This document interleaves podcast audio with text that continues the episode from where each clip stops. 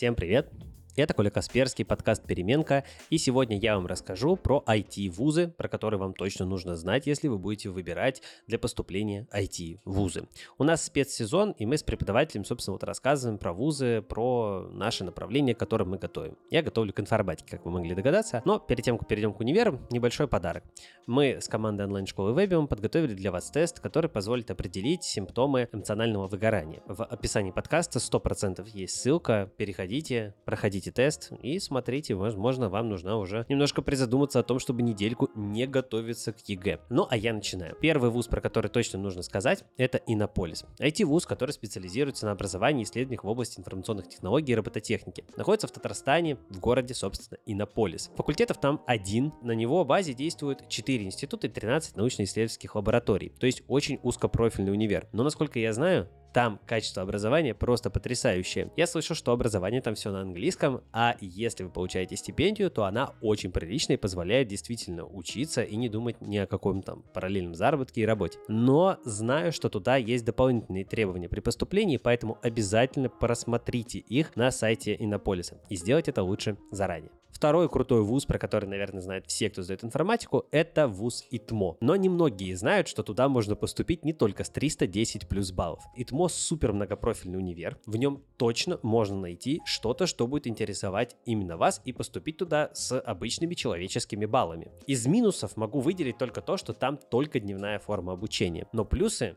перекрывают это с лихвой. Ведь ИТМО вкладывается в международные исследования, в образовательные международные программы. И, в принципе, очень круто развитая инфраструктура на территории вуза. Коворкинги, спортивные комплексы, творческие пространства, психологические центры, клубы по интересам и так далее. В общем, я слышал, что ИТМО вуз клевый. Кстати, на канале Вейбиума на ютубе есть видос. Там блогерша Настя Федько э, проводит по нему экскурсию вместе с нашей командой. Третий клевый вуз – это КФУ. КФУ тоже многопрофильный вуз, но у него есть ряд приличных плюсов. У него есть очная, заочная, очная, заочная форма обучения, стипендии на время академического отпуска, трудоустройство студентов во время обучения, общежития, стажировки за рубежом, различные конкурсы и формы. Из минусов нет военной кафедры и при поступлении дают мало дополнительных баллов за внеучебную деятельность. Но мои знакомые, которые учатся в КФУ, отзываются о нем исключительно положительно, говорят, что там отличное качество образования и прям рады тому, что туда поступили и там учатся. А это дорогого стоит.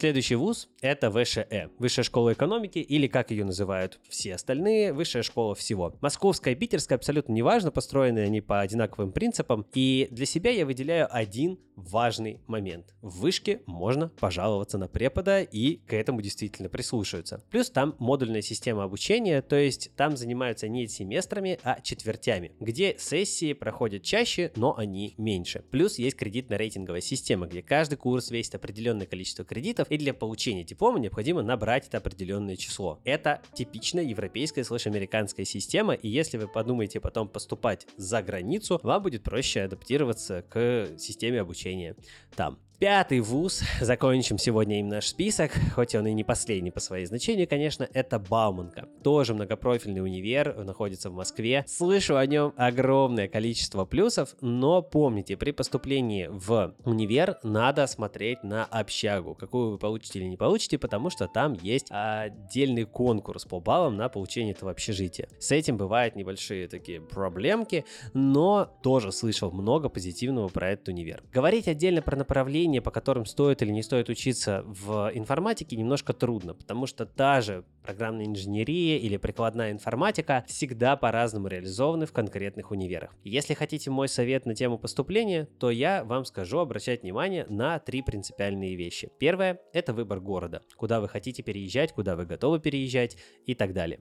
Второе – это вуз. Именно вуз, а не направление, потому что вуз в целом живет по каким-то определенным законам, и вы попадаете в его среду, а не в среду какого-то там отдельного направления. Чтобы выбрать вуз, пообщайтесь со студентами этого вуза. Поспрашивайте, какие у них есть возможности в целом, какие есть плюшки типа того же коворкинга в ИТМО или Фаблаба в Политехе. Ну и третье – это само направление. Здесь я рекомендую открыть их сайт, скачать их программу обучения, посмотреть, нравится вам или нет, и опять-таки поспрашивать студентов, которые учатся сейчас на этом направлении или уже закончили его.